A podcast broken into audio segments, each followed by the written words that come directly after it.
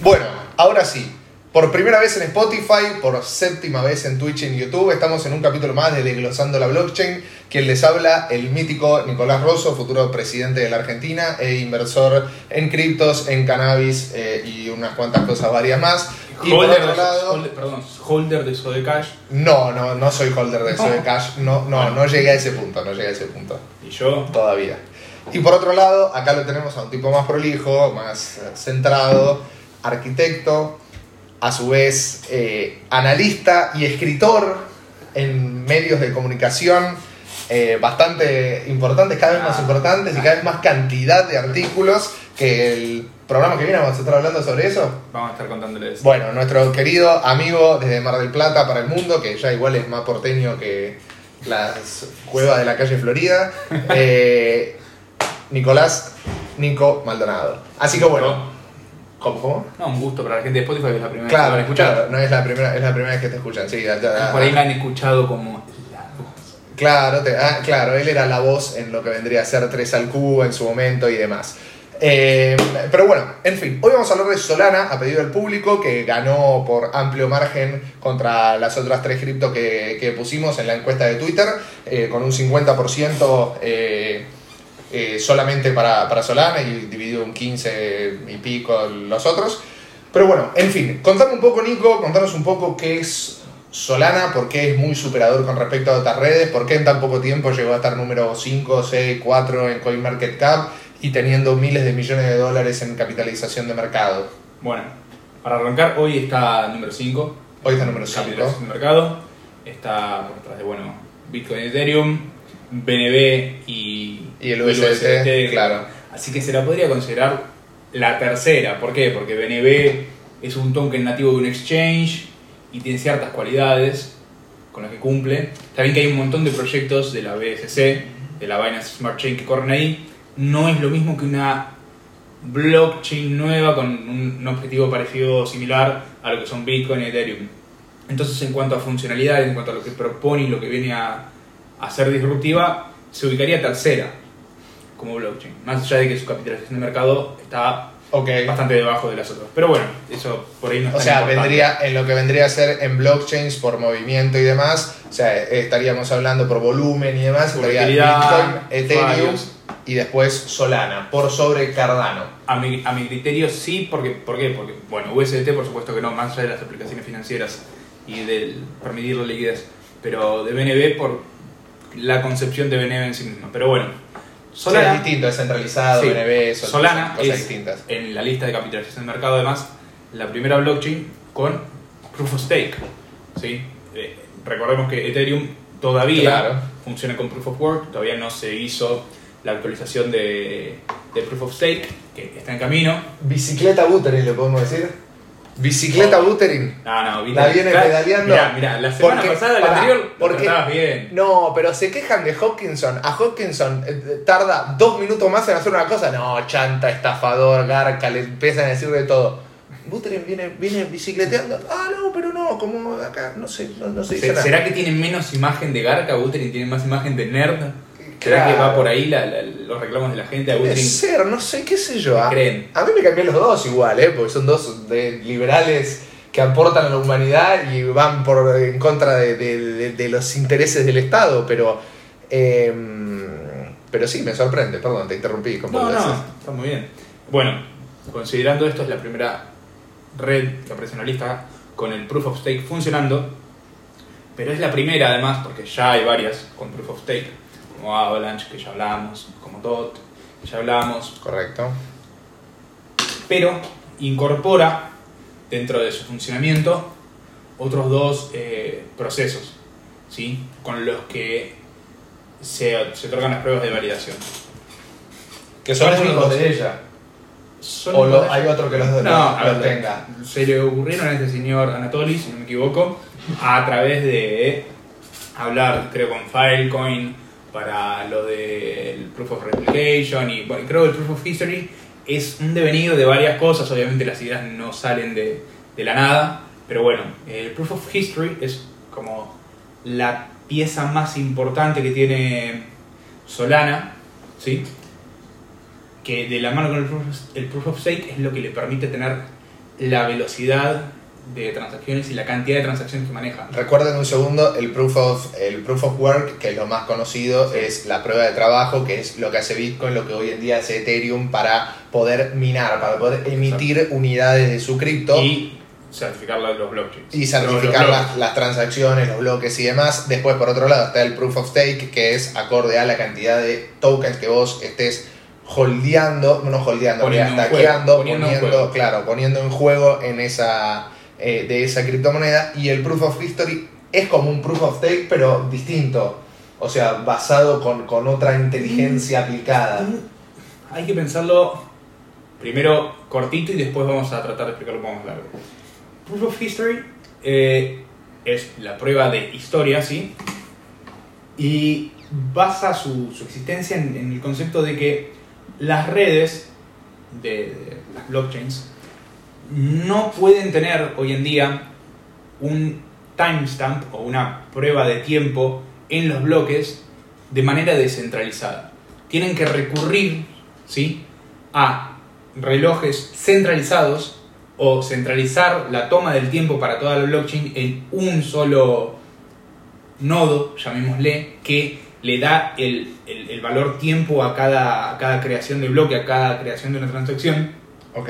Bueno, y con Proof of History todo esto cambia desde la concepción misma de la red, digamos. Ya nace con un reloj incorporado que va cargando las transacciones y por ahí, hasta donde lo logré comprender, no tiene un, un- time tracking o un récord, digamos, del tiempo que sea, ok, son las 3 de la tarde de Hong Kong y está este bloque, no, no. Sino que es un reloj interno eh, de los relojes, si no me equivoco, eh, atómicos. Me parece que atómicos, no me acuerdo ahora, pero bueno. eh, son relojes bastante avanzados con los que lanzaron la blockchain. Pero está descentralizado ya que todos los nodos van corriendo las transacciones y otorgando en base a ese reloj inicial todo el- el- el tiempo que se pasó después para poder ordenar las transacciones en el sentido que van. Porque, ¿qué es lo importante de poder ordenarlas? Vos no tenés que andar traqueando si la transacción que, no sé, va de A a B es la que iba de A a C y después a B. ¿Me Eso, explico? eso por ahí, eso Ahorra mucho tiempo. ahorra tiempo y, y dinero en comisiones. Ahora, dinero en comisión. Hay muchísimos menos pasos involucrados para certificar una transacción. Ok. Hay una explicación que está muy buena, que les recomiendo leer si la tienen en inglés. Voy a tratar de explicarla y puede que no me la acuerde del todo. Pero está en la página de Solana. Que explican esto con una, como una especie de metáfora en relación a los trenes. ¿no? Como una, Ok. una comparación, haciéndola con el transporte de bienes en un tren. O el transporte de una carta que da un mensaje en tren. Y te explica, dice, bueno, ok, yo tengo un tren que tiene que ir a- de Nueva York a Colorado, ¿no? Estados Unidos. Justo lo explican ahí porque, bueno, es creo bastante más conocida la geografía estadounidense que la de otros países. Pero bueno. Están en dos puntas del país, ¿sí? Entonces tiene que cruzar por todo, de, este al oeste, eh, del país. Entonces va a ir parando en varios lados. Si para en varios lados, hay estaciones intermedias, ¿sí? Que tienen que entender de dónde sale esa transacción, ya, o, sea, ya- o el tren, ¿no? Llamar a Nueva York y decirle, che, vos me mandaste un tren de acá, y hasta que se comunican, hasta que todo va caminando, Ok. dicen, sí, sí, ese tren es nuestro, eh, está bien, tenía que ir para ahí, ¿a qué hora llegó? A tal hora, pum, le ponen el sello y el tren sale. Y va, y no sé, pasa por Wyoming, pasa por Ohio, no sé, por un montón de diferentes ciudades que haya que un- unan estas dos destinos finales. Y todo ese proceso intermedio de llamar al anterior y decirle, che, a tal hora llegó, y avisarle al otro, che, a tal hora salió, todo ese proceso que hacen las blockchains con las transacciones, al unificar dentro de un reloj que está interiorizado ya en cada transacción y no tenés que andar certificando nada, te ahorra muchísimo, pero muchísimo tiempo y, y la capacidad de trabajo la pones en otras cosas. O directamente no la tenés que poner, las transacciones vuelan. Por eso, hoy en día, Solana es la blockchain Más rápida. más rápida de todas. Ha llegado a tener hasta 50.000 transacciones por segundo. Cuando Visa procesa 1.700 transacciones por segundo, son 30 veces más. Es El otro es día- un volumen impresionante. El otro día vos me decías algo, este, que Solana está lista para eh, validar más transacciones por segundo, Exacto. pero el tema que no tiene la cantidad de usuarios como para poder hacerlo. Claro, digamos, vos para llegar a cierto volumen de transacciones necesitas gente que la esté utilizando. Entonces, no hay tanta gente utilizándola para que haya más de la que ya hubo, que son 50.000, alrededor de 50.000. Pero Solana, por la arquitectura de la blockchain, cuando hablo de arquitectura de la blockchain, no hablo de una construcción, sino de cómo está eh, configurada, cómo está diseñada el código interno de la blockchain para poder ejecutar diferentes procesos. ¿sí? Entonces, por cómo está diseñada, hoy en día más que nada lo que la limita a, Solana para procesar más transacciones es la capacidad del hardware, ¿sí? de los equipos físicos, de los validadores que estén en la red. ¿sí?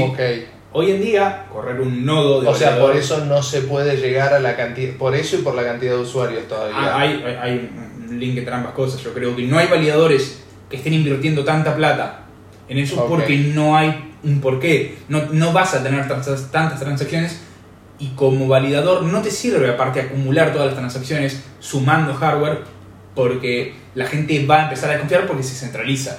Ok, Sí. es, como, es como también un poco, no sé, que vos tengas un auto que pueda andar a 400 kilómetros por hora, pero lo tengas en la ciudad y no lo puedes usar en ningún momento a su máximo, a su máxima, a su máximo potencial. Exactamente, entonces está atado hoy en día al posible crecimiento de la red que se va a dar dependiendo de qué suceda en otras redes a veces. Porque Ok, ¿Por qué hay tantas redes que vienen a destronar Ethereum? ¿Por qué? Porque Ethereum sale caro. Porque Ethereum es lento, en pocas palabras. Entonces, estas redes dependen un poco de que Ethereum no logre aplicar eh, el- la, la actualización hacia el sharding, hacia el staking y demás. 2.0, Claro, el Ethereum 2.0, Sí. ¿sí? que en teoría saldría en junio. No sé. Yo no voy a decir esas cosas. Ok, ok. No, yo tampoco lo No me arriesgo, no me arriesgo. Pero aparentemente, de- ah, si lo quieren cambiar, van a tener que votar. Y la votación va a salir en, en pública. Así que nos enteraremos si hay que cambiar. Claro, porque al ser todo código abierto y demás, uno las, puede ver las lo que pasa. se ven. Bueno, volviendo a Solana, el éxito de la red y que más gente lo, lo utilice, tiene que haber más protocolos corriendo dentro de Solana, más opciones DeFi eh, o DeFi. Hay muchos proyectos. Hay muchos ¿eh? proyectos. Hay muchos. Pero al pensar que. ah, bueno, Sí, es, es un número viejo el que tengo en la mente, el del 74%. Pero ponele que Ethereum, no sé, haya perdido un 10% y tenga el 65% del mercado. Claro, de todos los, de todos De los protocolos que hay corriendo, el ponele que 65. 65% están, Tirando corren sobre Ethereum. So- sobre Ethereum, exactamente. Imagínate eh, lo que tiene potencial de crecer Solana si Ethereum no le va bien. Entonces, depende un poco de Igual, los a ver, factores. yo creo, yo creo también que eh, no solamente, o sea, no dependen tanto este, de que le vaya bien, o sea, no dependen tanto de que le vaya mal a Ethereum, o sea, indudablemente les beneficie que le vaya mal a Ethereum, pero a su vez también que le vaya bien a Ethereum impulsa un poco o legitima un poco también a las otras cripto como competidoras. Es una especie de, de ganar-ganar, es eh, por parte es de suma cero, pero por parte es ganar-ganar, porque cuando le va bien una cripto en general, más adeptos por otro lado. claro, tal cual, tal Yo- cual, porque hay gente Yo que... creo que, como lo explicaba Vitalik en uno de sus textos o charlas que dio, no me acuerdo dónde, hace poquito, creo que fue un texto que compartió, eh, explicaba que el futuro en sí va a ser sí o sí inter-blockchain, ¿sí? o sea, va a ser sí o sí un futuro desarrollado en el que vos vas a tener que elegir dónde eh, utilizar tu, tu dinero y por qué, digamos, qué proyectos puedes eh, empezar, qué, no sé, qué beneficios te trae estar en una blockchain o en la otra.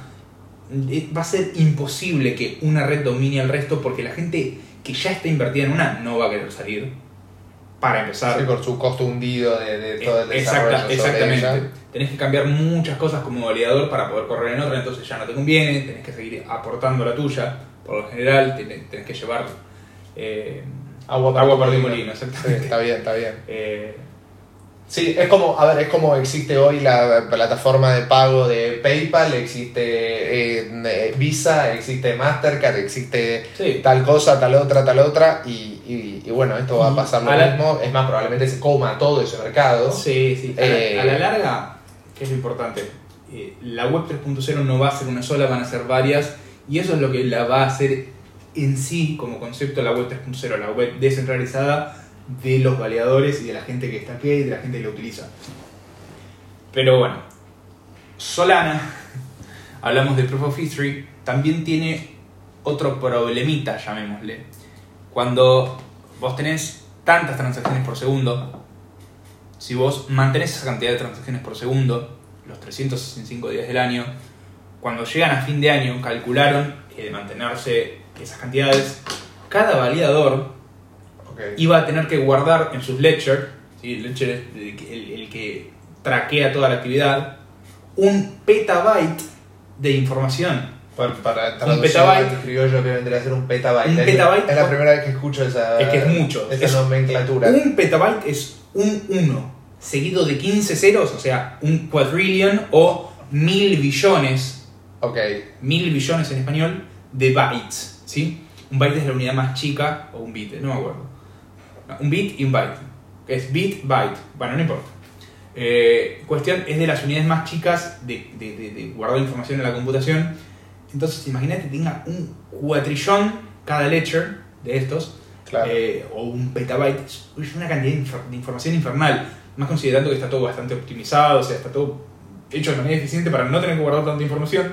Así todo, por la cantidad de transacciones y por el volumen diario que puede llegar a aumentar, los ledgers de repente tendrían que ser enormes para guardar esa información y para poder tener un ledger enorme tenés que tener un pangote de guita porque guardar un petabyte de información no sé cuántos cientos de gigas son, de, de miles de gigas. Claro. Sí, gigas, o sea, lo conocen.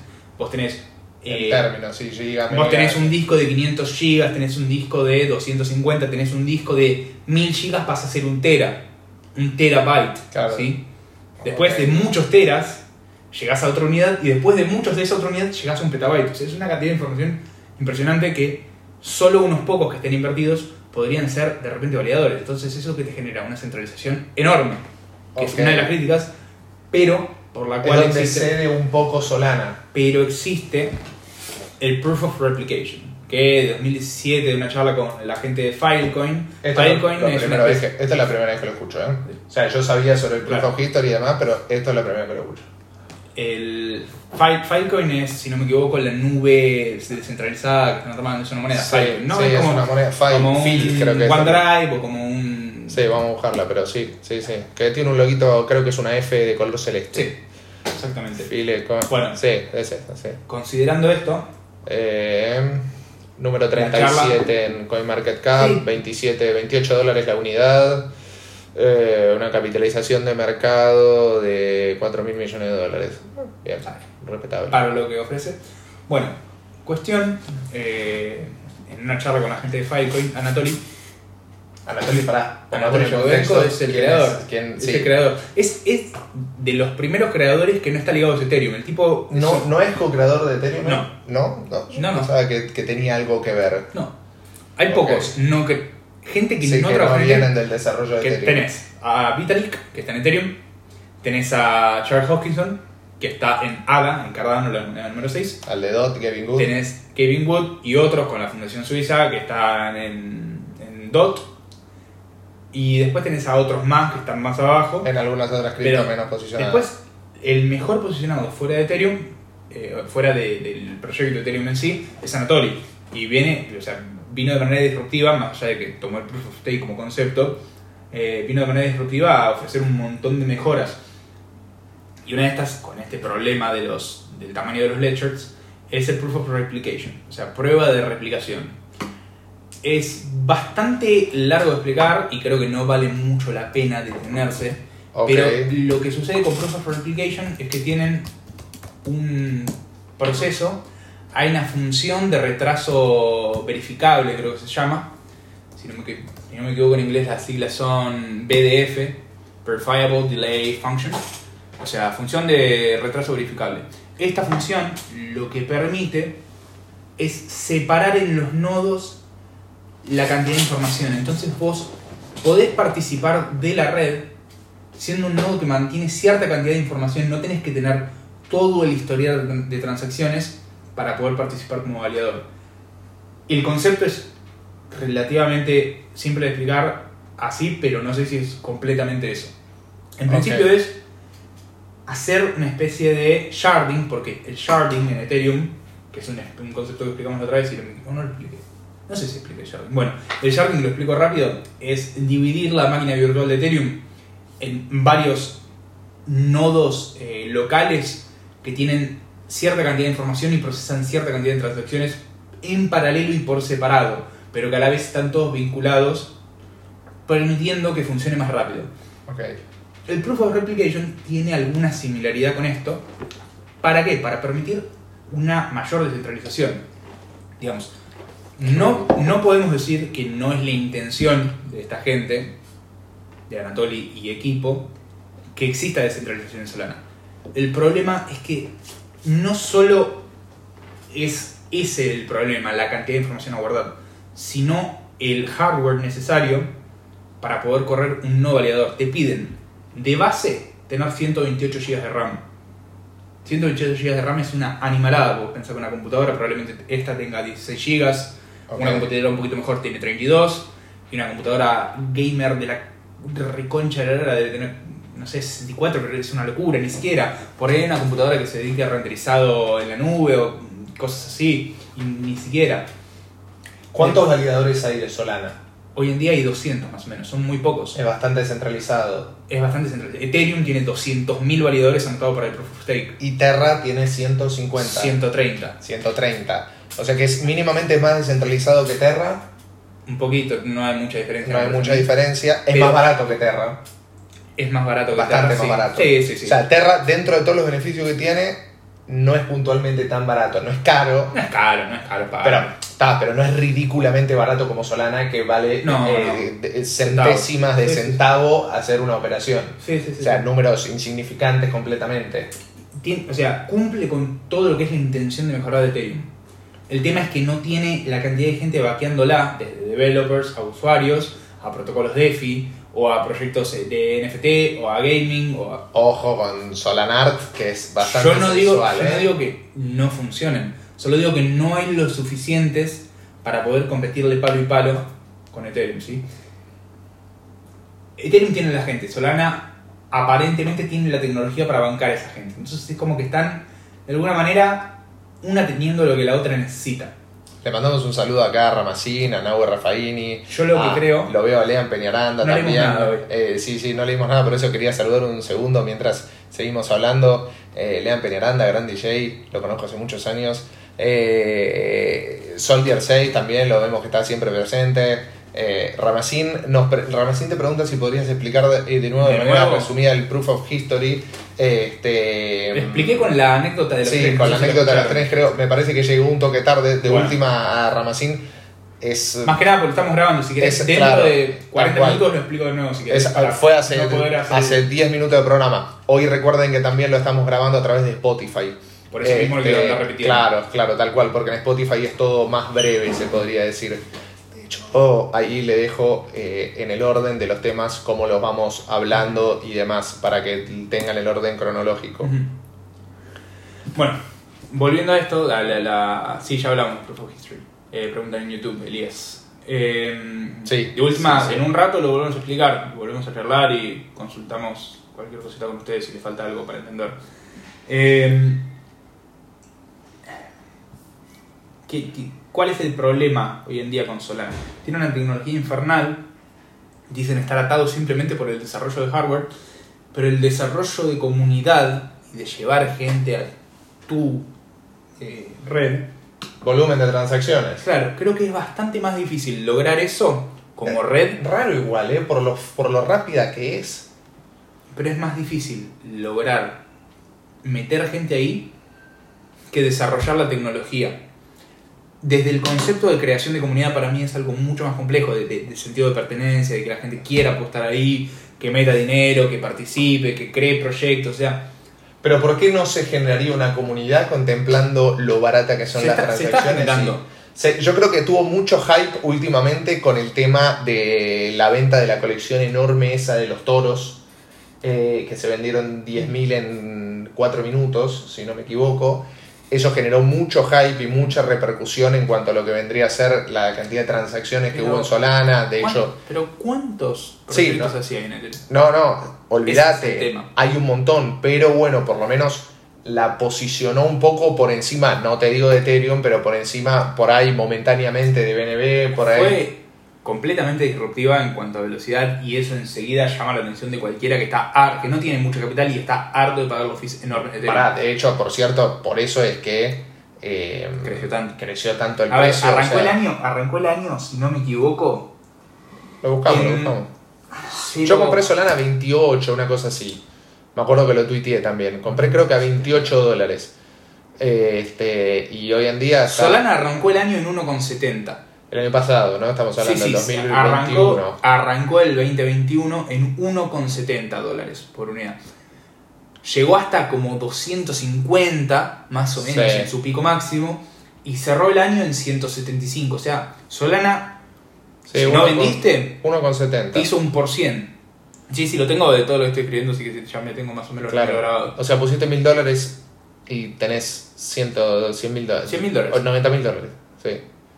Hoy, Hoy 90 mil dólares. En un momento tuviste 300 mil. exactamente. es descomunal Obsceno. es descomunal, sobre todo para una red que no es una shitcoin.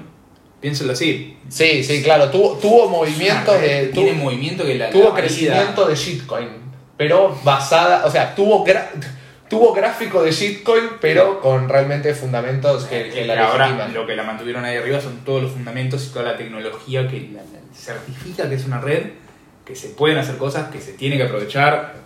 O sea, es bastante única en cuanto a, a- a lo que le ofreció a la gente que conoció el proyecto con tiempo.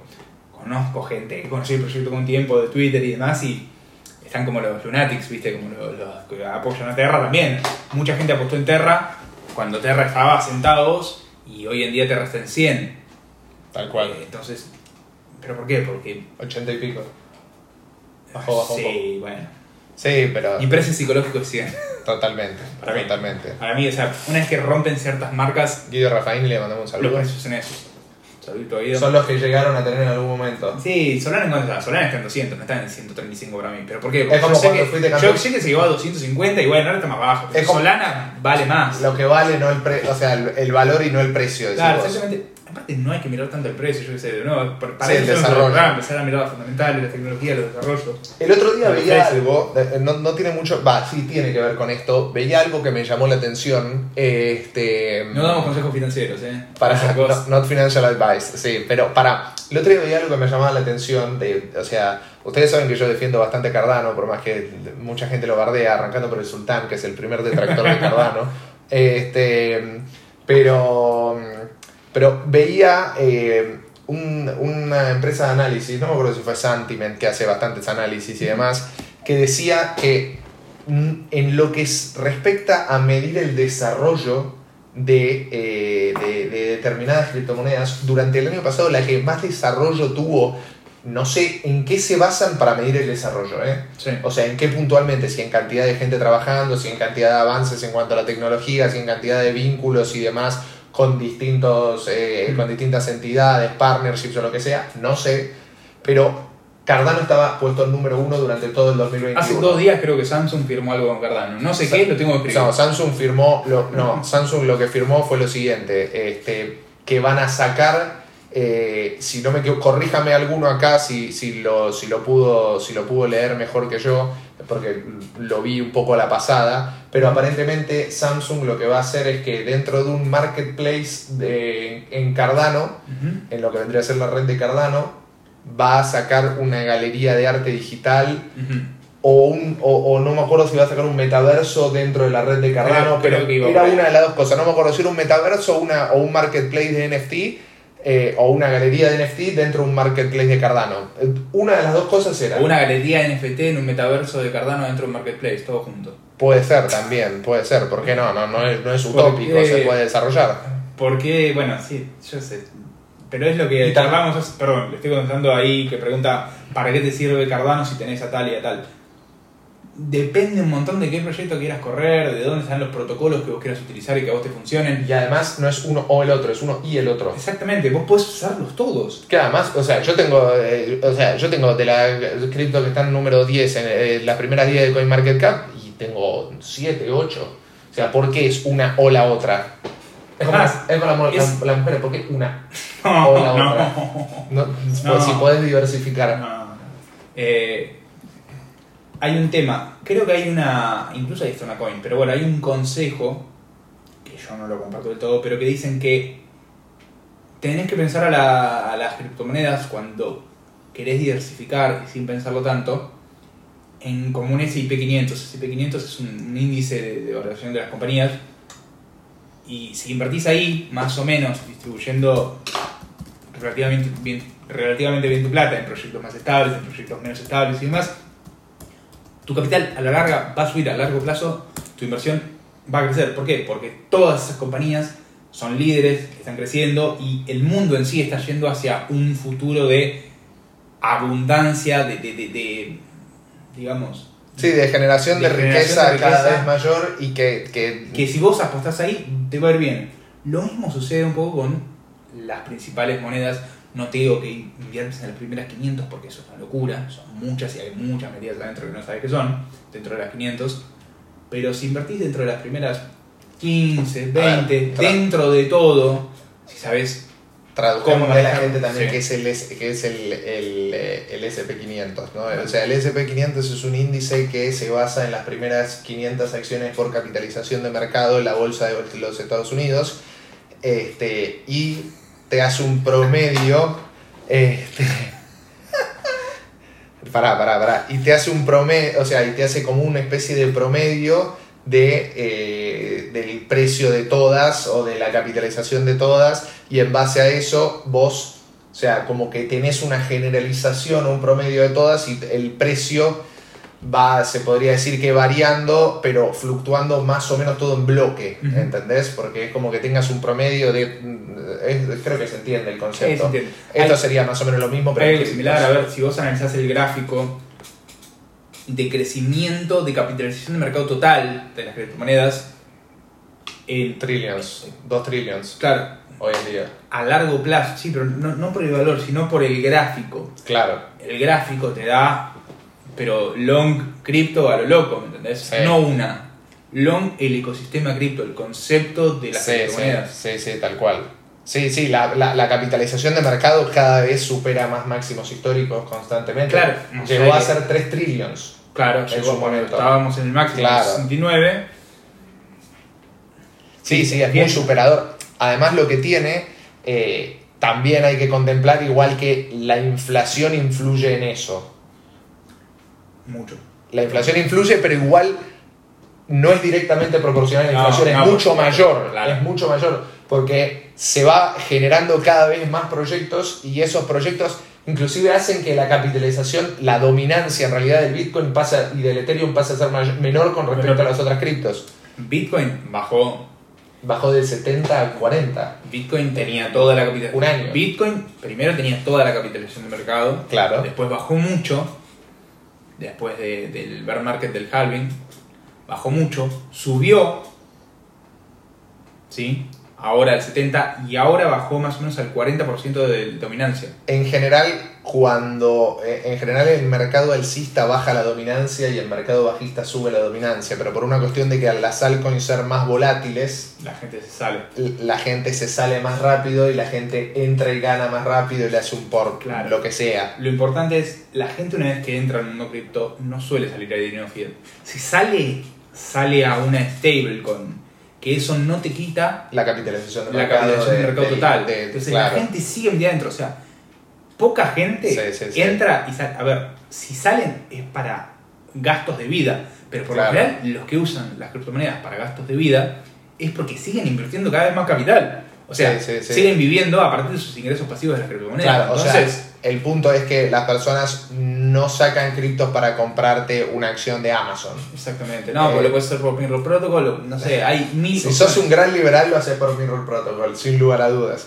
De hecho, para el que no sepa, Mirror Protocol es un protocolo que corre dentro del ecosistema de Terra, del cual hablamos en su momento en el capítulo 5, creo que era, o No, 4, que hablamos de Terra. Tres o cuatro. tres, bueno, no importa, ven en el título y aparece. eh, que son como acciones tokenizadas que siempre tienen el mismo precio que las acciones en el mercado bursátil y vos la compras 100% Barrani sin poner ni tu nombre ni nada dentro de la red de Terra y no tenés que pagar impuesto a la renta financiera y toda esa La- que SEC. te cobran los, los, los buitres de la SEC. La o- SEC mandó un comunicado a Do Kwon, que es el creador del ecosistema Terra, con otro, con Daniel Shin. Eh, le mandó. Sí, surcoreanos es bien. Y Nobles. Do Kwon le contestó a la SEC: Mirá, eh, si le querés hacer una denuncia, te lo tenés que hacer a todos los usuarios. Tipo, yo no, no- no Se- soy nadie. Tipo, Se le ríe, se le ríe la sí, pelota, me más pasa o un poco ahí, viste, la pija por regalar, pero bueno. Es que eso, eso está realmente muy bueno porque... Do Kwon, a mí lo que más me gusta de Do Kwon, perdón, que corto con Kwon, pero que soy maximalista. Eh, a mí Sí, lo, que más, yo lo, que también más, sé. lo que más me gusta de Do Kwon es que es un, es un meme lord, ¿viste? Los meme lords que se llaman.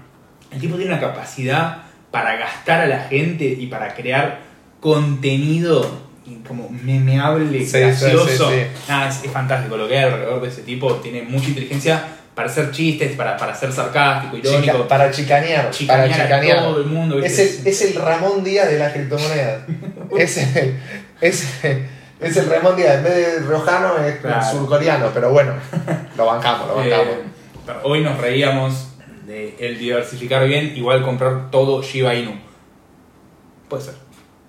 Y ¿quién hay- te dice hay que no? Hay gente que invierte todo en, en- A ver, hay una persona- en hay una casarse persona- con una misma mujer y hay gente que invierte todo en Shiba Inu, hay, hay, el del mismo nivel de inconsciencia. ah, hay personas que invirtieron, que fue 8 mil dólares y hoy tienen, bueno, en el, cinco, máximo, cinco palos no sé cuánto. en, el Sí, máximo sí, histórico de Shiba tenía 5 mil millones, no sé, una cosa, una locura. Ridícula. Ah, sí, 57 Pero bueno, millones, no sé, una locura. Acá dice 57 Nahue Rafaini, dice, yo saco USDT para ir a comer a Gardiner. Está bueno. Está bien, válido. Eh, es la del sultán. Esa, eh, esa es la del sultán. Está bien, pero mientras que después seguís invirtiendo guita, Obvio, oye, nunca vas a salir del mundo cripto. No, además elevas tu termostato financiero en- constantemente. Para, para, o sea, te exigís gastar más para después gan- tener que ganar más para más. Ganar más para mantener tu estilo de vida. eh, Este, en realidad es primero gastar más para despu- eh, exigirte ganar más y tener un mejor estilo de vida. Eso sería elevar tu termostato financiero, Exacto. un término que nos enseñó Ezequiel. Bueno, eh, Lo negativo de, de, de Solana, o sea, las que lo tres, negativo las tres caídas que tuvo. tuvo un par de caídas. Pará, antes de eso, a Ramacina ahora le vamos a preguntar, le vamos a responder sobre el proyecto de velas, pero primero queremos terminar de hablar sobre Solana. Eh, yo tengo una leve idea sobre lo que es el proyecto de velas, pero estaría bueno que, que terminemos de hablar bien sobre, sobre la Solana neta.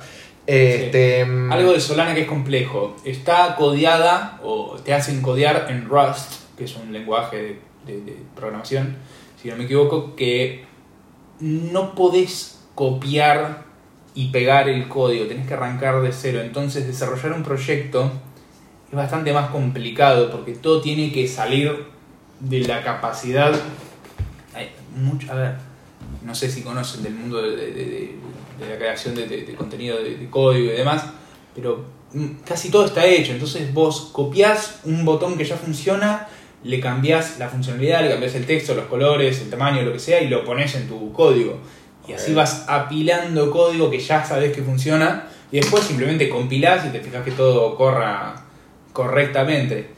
Cuando tenés que hacer todo de cero es mucho trabajo. Entonces dicen que uno de los problemas de Solana, que para que haya tantos proyectos como los hay en otros, eh, tenés que tener gente que sepa y que sepa codear mucho y que tenga velocidad para hacerlo, o equipos grandes. Eh, no, no, no es tan, tan simple como parece. Puede que me esté equivocando mucho en esto, pero hasta donde, hasta donde lo entendí, una de, la- de las limitaciones. o limitaciones son estas. No, la otra limitación que tiene es que tres veces se cayó la red directamente. Sí, sí, se cayó que nada. Que eso es raro y chao. no, debería pasar dentro de un proyecto descentralizado. El Tendría que tema, estar. hay 200 validadores. Yo no sé qué es lo que pasa, pero puede que haya validadores muy grandes que se cae uno y te corta el proof of history o algo y tenés que después empezar y remontar de nuevo la red y no o sea, porque uno se caiga, se corta el no, proof no, of history demasiado centralizado. No, no, no, no. Pero me refiero. eh, creo, creo que por la poca cantidad que son, si hay algún problema con un leche o cosas así, Ok. creo que una red no se cae. Yo creo que lo que tiene que suceder con una red así, eh, que funcione a estas velocidades, es que una de dos, o el hardware no responda, o que de alguna manera se pierde el tracking y lo que hay que hacer es parar un poco el carro con las, 500 las 50.000 transacciones por segundo y decir, ok, pará, pará, Claro. revisar una por una como sea su. No lo sé, pero como tiene proof of stake, la base es de proof of stake, creo que debe haber un proceso por el cual vos puedas más o menos enmendar algún error. O sea, hay procesos por los cuales se enmiendan errores porque es susceptible de ataques, proof of history. No es completamente seguro. Creo que por eso menciona el proyecto de Velas. Eh, Ok. pero bueno, esa es una de las, de las cuestiones. Y aparte, un- un- algunos lo gastan con que se cae Solana, pero no te enteras por ningún lado. Porque no, es- no es que se cae Ethereum, prende fuego el mundo y tenemos Nah, igual se habló bastante. La primera vez que cayó se habló bastante, las otras veces no. Pero, además lo que era zarpado es que la primera vez que cayó el precio seguía subiendo. O sea, Pero es que la información era, tarde. era tremendo. No, no, no, pero el día siguiente también seguía subiendo. Y o sea, la gente se cayó compra- como, se cayó como, no sé, ¿qué Pero, fue? ver. Cuatro horas se cayó y la gente seguía comprando, le importaba un carajo. compra, compra, compra precio, compra un montón la noticia y no compra el proyecto. A ver, hay mucha gente en el mundo cripto que viene a hacer plata. No viene a invertir en proyectos que vengan a cambiar la vida del resto de seres humanos. Le importa más o menos, ok, esto funciona así, bueno, ¿dónde meto la plata? Te pregunta tu Sí, tía Irma, un, tu, tu tía un Elida. poco pasa que ve que está todo subiendo, más o menos escucha un poco, a ver, este proyecto va, tal cosa, tal otra, pum, vamos a meterle un billete. Claro, exactamente. Pasa un poco eso. no estás enterado al día de cada proyecto, cómo funciona. O sea, Eso es un trabajo más complejo que te tiene que gustar y te tiene que, que Por eso yo, aportar algo de, de- a vos de valor. yo creo Sí, que la cantidad de proyectos en los cuales inviertas tiene que ser directamente proporcional. Así yo la tengo que arreglar, boludo. Eh, tiene que ser directamente proporcional con el tiempo que vos tengas para dedicarle o el equipo de trabajo que tengas para que le dedique tiempo a, a, A tus- investigar, a a- investigar a cada uno de los proyectos y estar todo el día atento constantemente de lo, de lo que pasa en cada uno de los proyectos que estás invirtiendo. De hecho, a mí en su momento, en el momento del máximo FOMO, eh, cuando o sea, ya había hecho demasiada plata con todas las cripto directamente que invertía, todas iban para arriba, exceptuando Pancake Bunny. eh, claro, en un momento de goloso me sobrediversifiqué y por ahí en un momento ya no tenía el control total sobre la cantidad de criptos que yo tenía. Cuando el mítico era una persona razonable, nos sentamos y me dice, no, no, 5 o 7 blockchains, nada más, 5 o 7 me dice. 5 o 7 5 o 7, sí, criptos. criptos, no blockchain, criptos. 5 o 7, nada más, ¿eh? No, Sí, no, sí. más no, más no, no, no, está mal. Eh, Es peligroso. No, no, porque Después- corres el riesgo de estar sobrediversificado y después en un momento, no, porque en un momento me acuerdo cuando yo no sabía antes que se podía armar la watchlist en CoinMarketCap, de hecho que antes creo que en un momento no se podía, o sea, es algo que lo fueron agregando después. Y cuando armo la watchlist, claro, vi que tenía 35 criptos. No, dije, no, no, pará, pará, pará, algo está mal acá. Algo está mal. Por más que hay muchas que se mueven en conjunto, ¿no? En bloque. Este, la de la Binance Smart Chain. Las altcoins por un lado, las competidoras de pero- Ethereum por otro. Claro, claro, tal cual. Y Bitcoin más o menos las mueve a todas, pero igual así todo. Tenía un montón de proyectos por ahí chiquitos. Mm. Que está bien tener algunos proyectos chiquitos, pero el tema es que a algunos ya no le podía dar un determinado seguimiento. Este, y no, no, no tenía sentido. O sea, me volvía loco por algo que, que, que se puede hacer sí. mejor abarcando, abarcando un poco menos. Sí. Eh, preguntaban recién en Twitch sobre. Velas. Velas. Sobre el proyecto de Velas, eh, pregunta. Creo que Velas es más largo, por ahí Lemon Cash, para los que no lo conocen, es una tarjeta Eso es nacional. prepaga, nacional, prepaga, ¿por qué? Porque vos le tenés que cargar el dinero, eh, como funciona Wallah, creo, como funciona un par. El tema es que estás invertido en criptos, cuando estás ahí podés incluso meter criptomonedas y hacer los pagos en criptomonedas. Tenés un cashback, ¿no? Tenés un cashback, pero eso es una promoción, ¿eh? Creo que ahora en finales de enero termina la promoción del cashback. Que Ok. es un 3% de todo el dinero que gastes, te lo devuelven en BTC. Lo En cual, Bitcoin. en- lo cual es No está mal. espectacular. Es un buen número. Sí. Sí, sí, sí. Es más, gasta todo lo que puedas ahora que está barato, así después cuando sube. Es una tarjeta prepaga estilo Walla, ponele. Claro, tipo volar. Pero que tus gastos te devuelven, está bien. Te devuelven y podés gastar en cripto. Es, Bueno. o sea, es un P2P rápido de cripto. Como pasa, o sea, yo creo que la mejor en ese sentido es la de Crypto.com, pero el problema es que no la podés usar acá en No, pero por eso la. Lemon, la Lemon Cash la puedes utilizar, tiene cada vez más gente. está- Salió en, no sé si ya 30 veces, se fue a la concha de la lora. Ah, en toda Latinoamérica, salió en Europa, o sea, están a full los del equipo de Lemon Cash.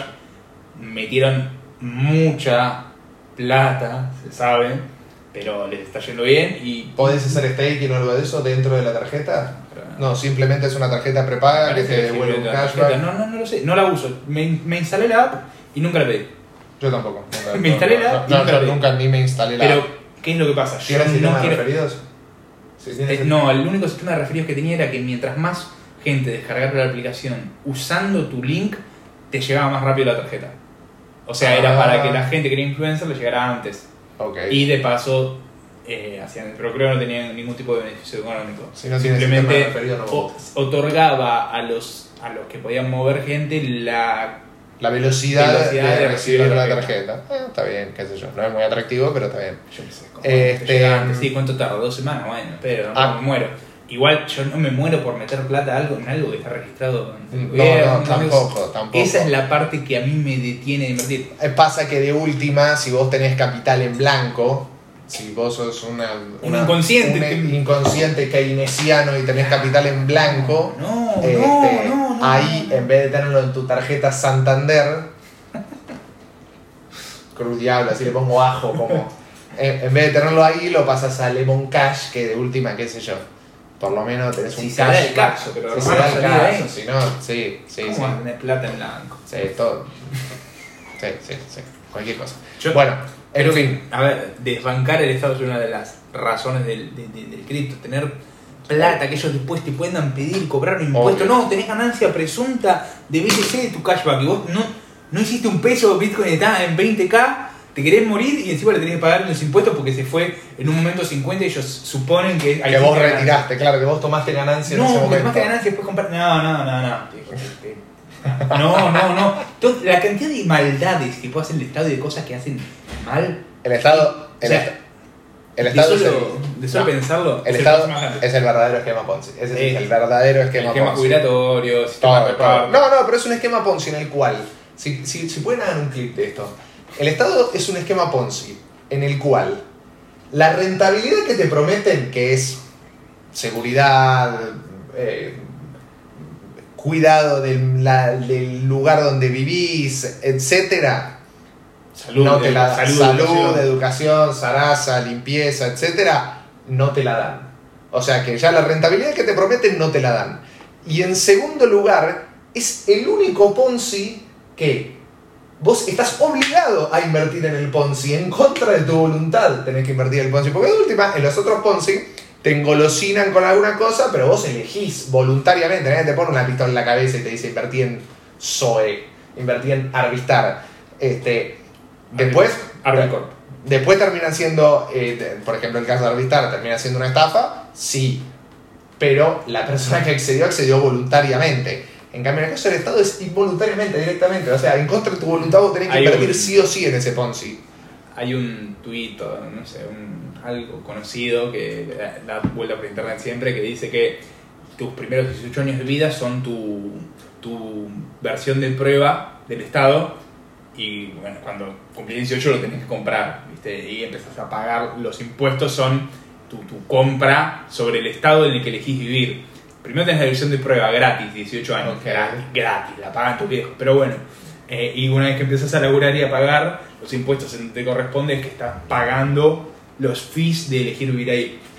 No comparto porque no podés no pagarlos. Estás, sea donde sea que fueras, estás obligado a pagarle a una entidad centralizada. Me voy a desbarrancar. Sí. No, basta. Para, Basta. para, banca un segundo. Ramacín nos preguntaba, eh, Mítico, ¿viste algo del proyecto de Velas? Está basado en el código de Solana, pero sumado a una inteligencia artificial que decide cuándo distribuir recursos a... Eh, ¿Qué dice? Perdón, ah, seguridad cuando sufre algún ataque y cuánto a ¿Y velocidad. Para, antes de contarlo esa rama, así terminamos con esto. Te financiamos con la plata del otro, el tema es que no explota porque pueden imprimir papeles.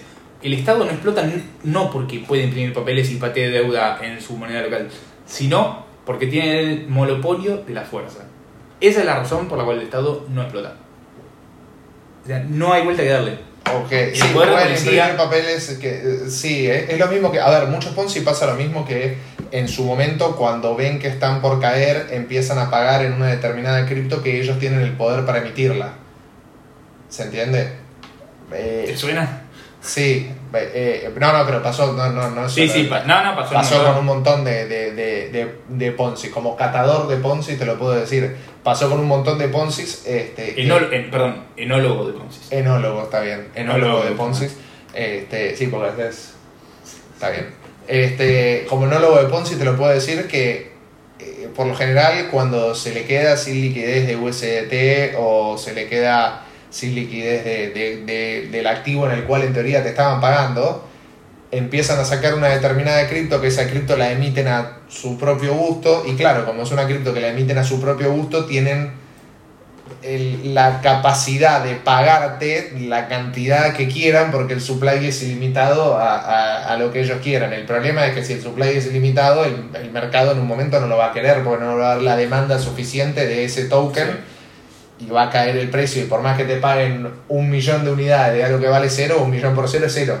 Sí. Eh, contestem- contestale vos a, a Ramacín sobre lo de Velas también.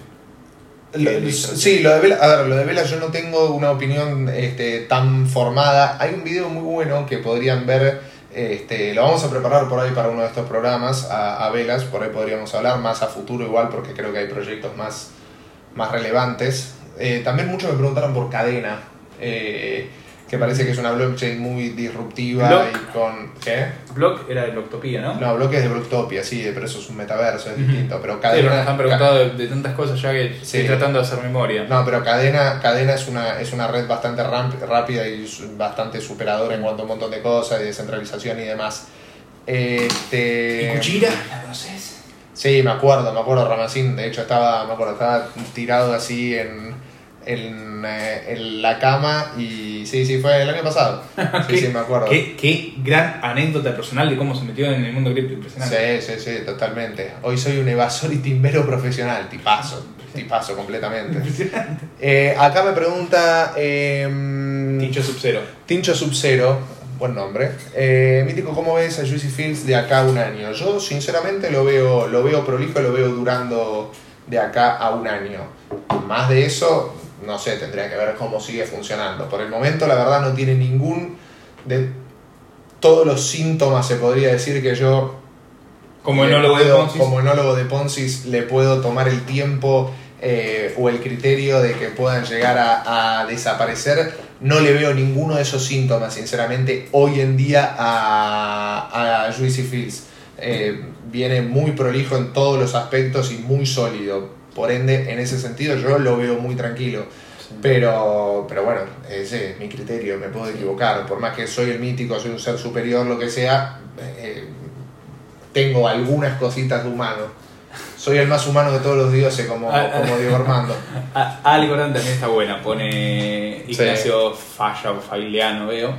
Eh, sí, igual el otro día Ignacio se vieron lo del exploit que hackearon Algorand. Ah. el 2 de enero, si no me equivoco. Sí, Hubo ahí sí.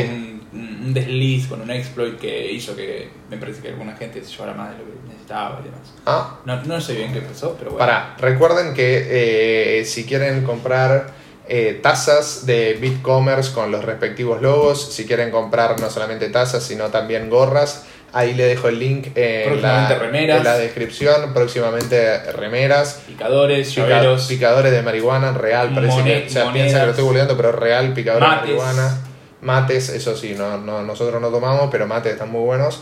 Eh, y tiene un 10% de descuento poniendo el código promocional mítico dentro de la página de BitCommerce, que está muy piola, tiene envíos a toda la Argentina, a Uruguay y no sé si en algún momento iban a mandar a Kazajstán.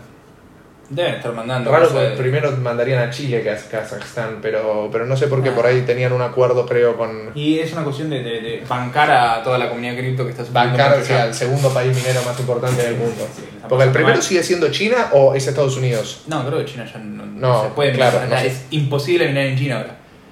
Qué tipazo CZ, eh. Qué hombre. Uno eh, estuvo- eh, entró en el top 100 de, de millonario del mundo. Sí, debe- debe estar. Sí, sí. Qué La tipazo. cantidad Qué de nivel que tipazo. debe tener, además de otras cosas. Qué tipazo. Y mejor que siga teniendo BNB porque significa que el precio de BNB. Si, si un día la billetera de CZ empieza a vender BNB, me preocupo. Igual hay que, yo creo, apuntar hoy en día más a las cosas descentralizadas por una cuestión lógica Ah, de, de- de velocidad, de escalabilidad y de control del, del fisco. Eh, y, y, eh, evadir cualquier tipo de, de control a futuro que pueda llegar, que hoy no esté, pero o sea, nunca sabes cómo te pueden cambiar las Claro. reglas de juego. La blockchain, Tenés que tratar de Para- dar pasos adelante. para que te cambien las reglas dentro de una blockchain, tiene que haber una votación, tiene que haber una, un acuerdo entre la comunidad para que se vaya en un camino determinado. Para que suceda, los stakers o los validadores, o quien sea, o vos mismo como posible votante dentro de la blockchain, tenés que participar y darle entidad a tu voto y decir, ok, bueno, vamos hacia acá o no vamos hacia acá. Con los gobiernos no, no depende de vos, no depende de nadie, depende de los que estén No, arriba de turno un y día decir, en tres "Che, minutos la sacan y. DNU, hay que cambiar esto, hoy me vas a tener que pagar, eh, en- arrancaste, ah, mira, las criptos están en 2013, mira, estimamos que por tus movimientos de tu banco arrancaste en 2017, así que nos debes tanto. A- a- retroactivo, acumulado y con intereses, gracias. Y vos te llega la carta de la FIP y bueno, no sé, la tengo, pagarlo no te lo puedo pagar, pero lo, lo tengo y si te cambian las reglas de juego en un montón de...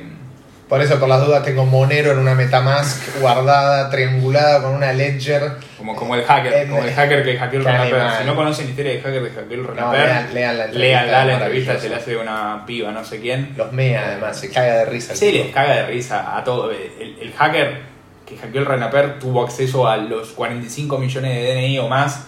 eh, agarró, los vendió seis veces a no sé cuántos BTC, 0, porque es Argentina, no está vendiendo la base de datos de Estados Unidos, es Claro. Argentina, pero nada, el tipo hace lo que quiere. Eh, Para, un una buena pregunta nos pregunta Tincho Subzero. Si hoy tuvieran que recomendar tres altcoins para invertir sí o sí, ¿cuáles serían? Not, fina- not financial advice. Claro, nosotros, a ver, creo que lo importante de estos programas es que los miren y traten de ver qué proyecto se adapta a sus necesidades futuras o actuales. Y ahí es de donde vos decidís dónde meter la guita. Si querés hacer plata, ya hablamos hoy, o sea, todo el mundo cripto a largo plazo va a ir bien. Y vas a decir, bueno, quiero en tres meses triplicar, quintuplicar o hacer un por cien a mi capital. Es muy difícil saberlo, tenés que meterte vos Yo creo que estar seguro de dónde meter la plata, porque para tener esos rendimientos tenés que tener un rendimiento como el que tuvo Solana este año, que fue por lo disruptivo que fue de la tecnología, pero para saber dónde meterte tenés que Pero ponele que tuvieses que, haber un, tuvieses que armar un portafolio de tres criptomonedas. Una de dos normales, dos altcoins, y, o sea, dos altcoins de mediano barra bajo riesgo y una altcoin de, de alto riesgo, se podría decir. Mira, yo te pondría hoy en día, con lo bajo que está el precio, Cardano, por una cuestión de que vale un dólar con el precio con es 15, un dólar creo. con o 15. 1.35, 1.35. No, no, 1.35 no. No, no, creo que no, creo que es menos. Eh, un dólar con 20, ponele, este, y realmente creo que está infravalorado para todo el potencial de las cosas que van a salir dentro de lo que es el ecosistema de Cardano, sobre todo si sale el tema de Sunday, de Sunday Swap. O sea, eso sí lo posicionaría porque sería el primer DEX en funcionamiento de Cardano. Después también le metería eh, a Terra, obviamente, porque eh, todo lo que está bien en el ecosistema de Terra. Y dentro de las altcoins, dentro de las shitcoins, que no es una shitcoin en realidad, es un token. Me gusta mucho el token de la UFC. Le tendrían que dar más utilidades, pero contemplando. Eh, recuerden que está dentro del exchange de Chilis y sol- todavía no salió a Binance y no salió a ningún otro exchange. Por eso también creo que puede llegar a crecer mucho. Y las MMA, principalmente la UFC, que es la franquicia más importante, el torneo más importante, está creciendo muchísimo con respecto al resto de los deportes. Por ende, desde ese punto de vista, creo que tiene mucho, o sea, tiene mucho por crecer el token de la UFC. A su vez también Chilis en sí, porque se viene el Mundial de Fútbol. Y se viene el Mundial de Fútbol, indudablemente la gente va a querer timbiar con los tokens de las determinadas selecciones. Así que van un poco de la mano esas cosas. Para. Cerramos en Spotify y seguimos un poco en, en Sí. Twitch y en YouTube. En Spotify porque tenemos solo el lapso de 60 minutos para poder transmitir. Eh, bueno, muchas gracias a la gente de Spotify por haber estado acá. Recuerden que si quieren ver lo restante que le quedó del video por ver, lo tienen eh, En Twitch o en YouTube para poder verlo a partir de la hora en adelante, que es donde se corta el stream. Eh, recuerden también que los links de- del canal de Twitch, de YouTube, de BitCommerce, de nuestro Twitter, el de Nico, el mío, mi Instagram, etcétera, lo tienen todo en la descripción del, del coso de Spotify eh, y también lo tienen indudablemente en la descripción de los, del, del contenido en YouTube y en Twitch. Así que bueno, éxitos y abundancia para todos. Le mandamos un abrazo grande a la gente de Spotify y continuamos Y acá. nos vemos la semana que viene. Semana que viene, capítulo 8.